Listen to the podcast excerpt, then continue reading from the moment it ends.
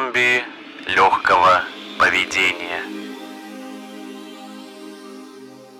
Всем привет! В эфире страшно интересный подкаст про фильмы ужасов и не только «Зомби легкого поведения». Меня все еще зовут Артем. Альтернативных личностей пока не предвидится.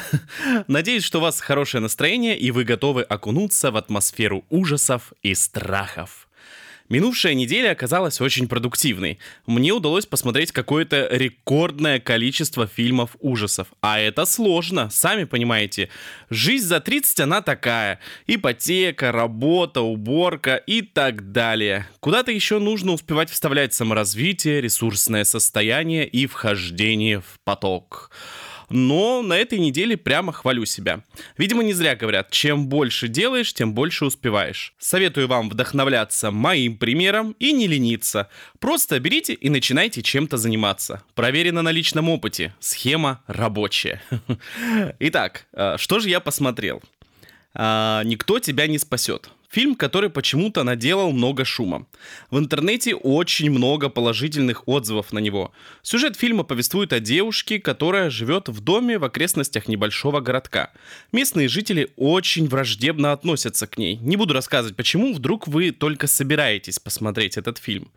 А, однажды ночью девушка просыпается от странных звуков и обнаруживает, что в ее дом э, забрались внеземные существа – ну, и дальше все понятно. Она пытается противостоять им. Фильм достаточно неплохой. Иногда держит в напряжении. Uh, есть несколько интересных режиссерских приемов. Красивая картинка, атмосфера, интересный бэкграунд uh, главной героини. Из минусов, так себе графика пришельцев можно было нарисовать и получше. Все-таки вся соль в данном фильме именно в них. А когда ты видишь такую графику, э, магия теряется. Так и хочется крикнуть «Не верю!» Реализм тоже хромает. Главная героиня при помощи кастрюль и сковородок побеждает несколько пришельцев. Ну такое. А, пока эталоном фильмов э, про пришельцев для меня все-таки остается четвертый вид. Также, наконец-то, посмотрел фильм, который рекомендует всем искушенным любителям ужасов. Пленки из Покипси. А, сразу скажу, что если у вас низкий уровень насмотренности в жанре хоррор, вам это не надо. Будет слишком жестко. Что по сюжету? Серийный убийца а, фиксирует все свои злодеяния на камеру. Полиция обнаруживает пленки и на их основе создает документальный фильм. Основная отличительная черта этой ленты — очень высокий уровень реализма. Сцены с пытками жертв смотрятся достаточно тяжело. Даже я в какой-то момент поймал себя на мысли, что испытываю отвращение к некоторым кадрам. Но важно отметить отвращение не как если бы я смотрел что-то мерзкое, там, кишки, потроха, гной. Тут скорее отвращение появляется в виде тревожности и страха. Фильм так хорош, что я хочу разобрать его в отдельном выпуске. Двигаемся дальше. А, давно хотел окунуться в атмосферу детства и посмотреть фильм из серии «Байки из склепа» «Демон ночи». Вижу цель, иду к ней. А, хочу сказать, что этот сериал, а, ну, ну да, сериал, меня приводит в полный восторг. Там так круто реализованы все спецэффекты, они какие-то очаровательные, совершенно не страшные, но впечатляющие. В очередной раз убедился в том, что являюсь фанатом аниматроники. Фильм рассказывает историю загадочного мужчины, который путешествует по миру с артефактом. Вся его жизнь — это борьба с демонами, которые желают заполучить священную реликвию.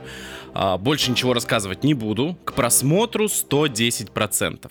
Следующий шедевр — Эльвира, повелительница тьмы. ну а что нет-то? А, классный, веселый фильм на тему ужастиков. Винтажная комедия о противостоянии эпатажной шоу-дивы и ее демонического дяди. А, такой фильм идеально подходит для просмотра воскресным утром. Хорошая альтернатива таким фильмам, как «Фокус-покус» и «Битлджус». Любители точно оценят. Еще один фильм, который я посмотрел, но о нем чуть-чуть попозже. Ведь именно он станет э, сегодня нашим главным героем. Точнее сказать, серия фильмов. Обожаю интриги. Хотя э, из названия выпуска вы, наверное, обо всем догадались. Так, в прошлом выпуске вы могли услышать анонс новой рубрики. Я решил назвать ее «Страшные истории от незнакомцев». И для того, чтобы ее запустить, мне потребуется ваша помощь. Поскольку я смертельно хочу услышать по-настоящему мистическую историю, а среди друзей и знакомых таковых не нашлось, то я решил обратиться к вам, мои слушатели. Если у вас в жизни происходило что-то невероятное, пугающее, необъяснимое, то поделитесь этим со мной. Напишите мне короткий рассказ о том, что с вами произошло. Ну или не с вами. И пришлите на почту movies, дефис, zlp, собака, яндекс.ру. Да, вот такая вот странная почта. zlp — это зомби легкого поведения. А ваши истории я обязательно зачитаю в эфире подкаста. Почту продублирую в своих социальных сетях. Кстати, подписывайтесь на подкаст в социальных сетях и на всех возможных платформах. Пишите комментарии, ставьте лайки и оценки. Это очень важно и ценно для меня. Вроде бы все рассказал. Готовы? Тогда поехали!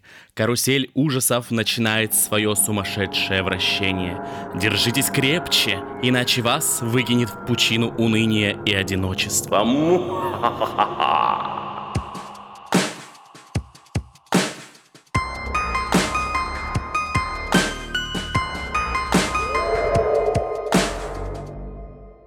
Пациент сегодняшнего выпуска – фильм «Пила».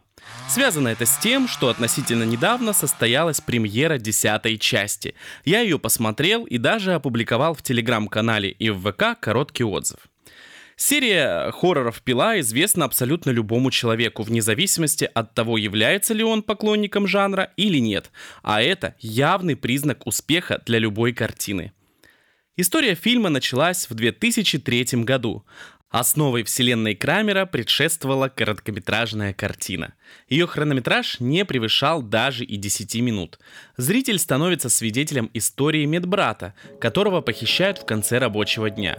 Главный герой просыпается в заброшенном помещении, где обнаруживает на своей голове зловещее устройство.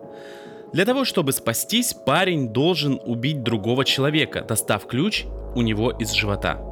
Сделать это надо быстро, потому что в определенный момент включится таймер и механизм на голове разнесет ему рот. Медбрат паникует, но находит в себе силы воплотить в жизнь все полученные от загадочного похитителя инструкции. В короткометражке используется прием ретроспективы. Главный герой рассказывает о событиях во время допроса у полицейских. Если вы не слышали про существование данного шедевра, то можете ознакомиться с ним на YouTube. Найти очень просто. Традиционно поговорим немного о создателях. Давайте скажем большое спасибо двум людям. Если бы не они, то мир не смог бы насладиться эстетикой изощренных убийств. Идея серии принадлежит сценаристу Лионеллу и режиссеру Джеймсу Вану. Лионел родился 17 января 1977 года. С четырех лет начал писать короткие рассказы – по воспоминаниям его родных, он часто не давал покоя членам семьи, заставлял их читать плоды своего творчества, а потом не отставал, пока не получит обратную связь. Позднее он начал писать рецензии на телевидении, а в 18 лет поступил в киношколу при университете Мельбурна. Джеймс Ван родился тоже в 1977 году в городе Кучинг в Малайзии. После окончания школы Святого Томаса Джеймс со своей семьей переехал в Австралию, в город Мельбурн. Там он поступил в высшую киношколу и познакомился с Ли О'Неллом. Видимо, где-то на студенческих тусовках ребята поняли, что находятся на одной волне. Их дружба стала потихоньку перерастать в творческий союз. На момент знакомства оба кинодела уже проявили свои таланты. Джеймс получил приз на местном фестивале андеграундного кино. Ли работал репортером и кинокритиком, писал сценарии и мелькал в небольших ролях. В 2003 он даже появился во второй части «Матрицы». Однажды друзья решили совместно написать сценарий жесткого триллера. Такой э, жанр был выбран не просто так. Как оказалось, они оба являлись поклонниками ужасов и триллеров. Они придумали историю о маньяке, который заставлял своих жертв доказывать свое стремление к жизни что впоследствии и стало отличительной чертой главного антагониста серии и его последователей. Серия фильмов могла не случиться – друзья планировали снять полноценную ленту на собственные деньги. Но после того, как все материалы были показаны их агенту Стейси Тестра, ситуация существенно изменилась. Именно она настояла на необходимости обратиться за финансированием к киностудиям. Позднее в своих интервью она говорила, что после прочтения сценария сразу поняла, в ее руках настоящий хит – Получается, что вышеупомянутая короткометражка стала частью презентации будущего проекта. В ней авторы постарались передать основной смысл, главные фишки и стилистику своего проекта. Такой подход оказался рабочим. Продюсеры увидели потенциал и согласились поддержать начинающих авторов. На деле э, все оказалось не так радужно, как хотелось бы. Бюджет картины составил чуть больше миллиона долларов. Для выпуска фильма это практически ничто. Однако Ван и Онел были оптимистами. Их любимыми ужастиками во время студенчества были картины, успех которых можно было охарактеризовать словом «вопреки». Например, в число самых любимых входили «Ведьма из Блэр» и «Пи», они понимали, что для хорошего фильма важны не деньги, а яркая идея, остроумная реализация и особенная атмосфера. В одном из интервью Ли сказал, Хоррор должен пугать уже на съемочной площадке. Мне нравится, когда актеры выглядят испуганными. Не просто создать атмосферу страха на площадке, потому что там постоянно находятся члены съемочной группы, оборудование, ну и так далее. Поэтому нужно было внушить актерам саму идею страха. Понимаете, нелегко воссоздать на съемках то, что испытываешь, находясь в одиночестве в своем доме в 3 часа ночи. Началась работа над проектом. Для экономии напарники постарались снизить количество локаций и персонажей до минимума. На первых этапах работы рассматривалась идея, что главные герои большую часть времени проведут в лифте, но потом все-таки было принято решение поместить э, место действия в туалет. Также многие визуальные фишки, которые позже будут э, повторяться из фильма в фильм, были обусловлены именно нехваткой денег. Например, резкие монтажные склейки. В фильме мы видим автомобильные погони и быстро сменяющиеся крупные планы водителей, которые на самом деле сидят в неподвижной машине. Их э, разве что слегка раскачивали члены съемочной группы. Грязная эстетика промышленных зданий тоже необходимость. На другие декорации у создателей не было бюджета. Возникающие посреди эпизодов черно-белые фотографии вставляли, чтобы чем-то забить пространство и увеличить хронометраж. Вообще, Ван и Онел могли бы получить более хорошие условия при работе над фильмом. Например, студия DreamWorks предложила гонорары и бюджеты на съемки выше, чем конкуренты. Но юные киноделы предпочли оставить за собой возможность контролировать творческий процесс. Но главным аргументом в принятии решения стало исполнение Ванеллом одной из главных ролей. Именно такие преференции давала им студия Twisted Pictures. Забавно, что она организовалась достаточно спонтанно.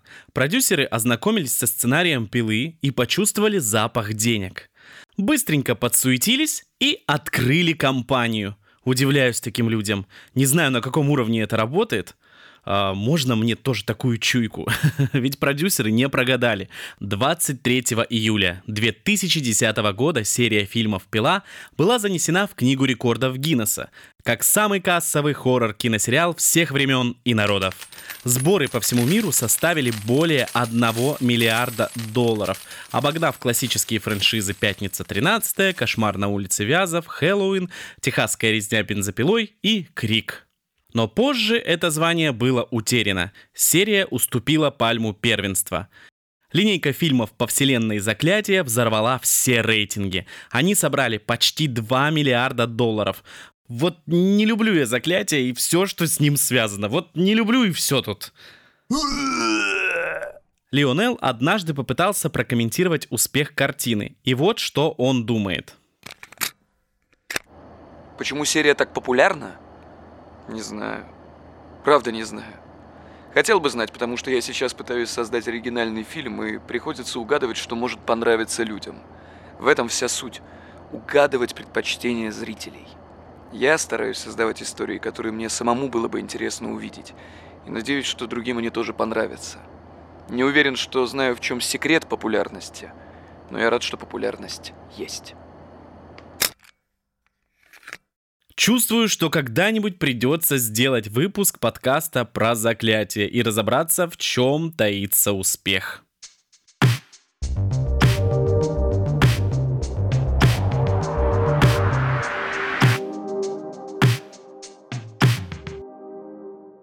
Пересказывать сюжет всех частей я не буду, поскольку подкаст э, длиной в три дня мало кому интересен.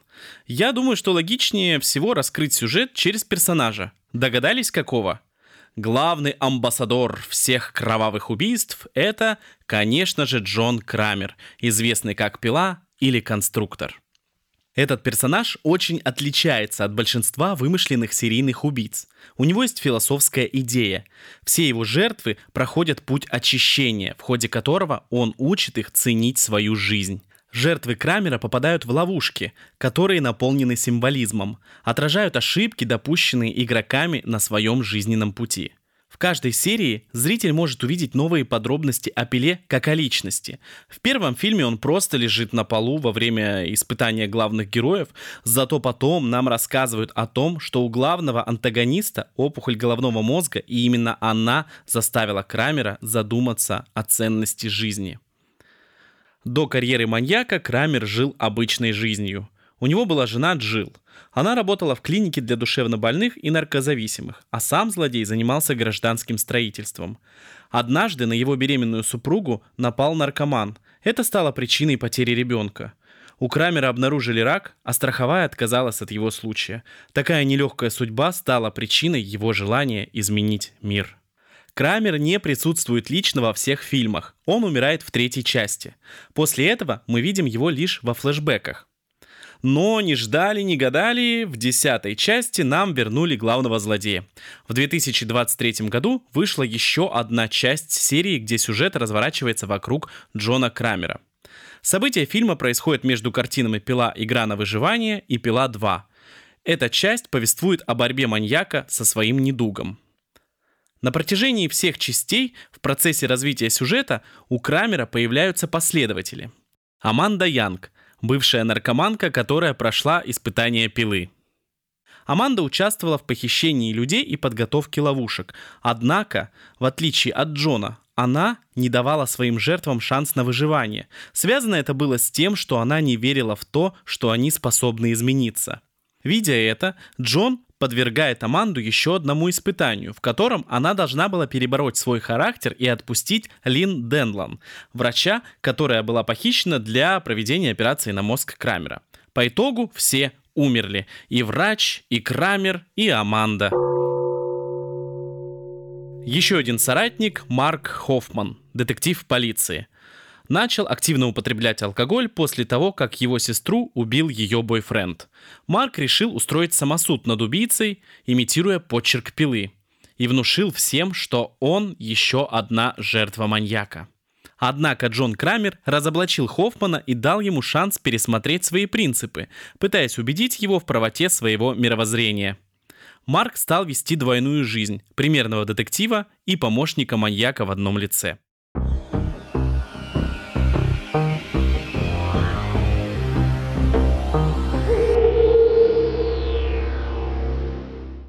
Давайте теперь обсудим десятую часть, раз она порадовала нас в этом году. Только представьте, с момента выхода первой пилы прошло почти 20 лет. В этот раз фокус фильма был смещен с хитроумных ловушек на главного идеолога всей серии фильмов. В ход пошла тяжелая артиллерия – возвращение Джона Крамера. Новая глава целиком построена на истории персонажа и повествует нам о путешествии Пилы в Мексику, где он, по совету знакомого, хочет вылечиться от рака. Я думаю, что в данном случае спойлера не будет, ведь все знают о смерти Крамера из предыдущих частей. А, соответственно, можно сделать вывод, что наш с вами кровавый друг а, попал в сети мошенников. После того, как его обманывают лжеврачи, он начинает им мстить. В этой части, по моему мнению, раскрытие персонажа достигло какой-то невероятной точки максимума, но не в хорошем смысле. При просмотре ленты создается впечатление, что Крамер вовсе не маньяк, а жертва. Можно сравнить его поведение с героиней фильма «Я плюю на ваши могилы». Приятно было увидеть сохранившуюся эстетику, резкие переходы, э, стилистика съемок, цветовые решения. Когда я начал смотреть фильм, было полное ощущение, что на экране кино из двухтысячных. Что мне не понравилось? Я любил пилу за ловушки. А, что авторы сделали с ними в этой части? Взяли и надругались над ними. Я не знаю, как относиться к фильму, когда участнику игры на выживание предлагают самостоятельно провести себе операцию на мозге и вытащить щипцами несколько кусочков мозга и положить в баночку. Ну, как бы все понятно. Также раньше испытания были в разных комнатах, с кучей инвентаря и разнообразным антуражем. Тут просто всех посадили в большую комнату и началось. Несмотря на это, десятая часть «Пилы» получила достаточно высокие оценки критиков и зрителей. Я думаю, что это связано с тем, что последние две части были провальными, особенно «Пила Спираль». Люди просто забыли, за что мы любим серию этих фильмов.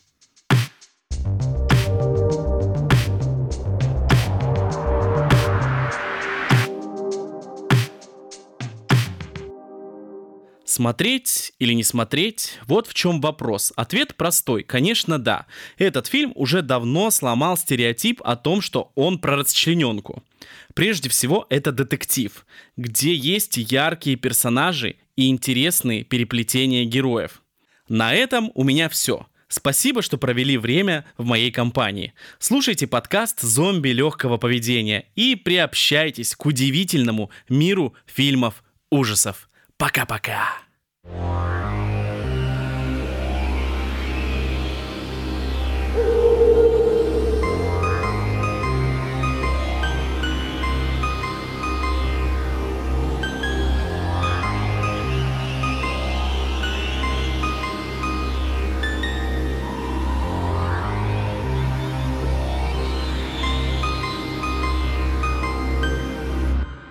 Зомби легкого.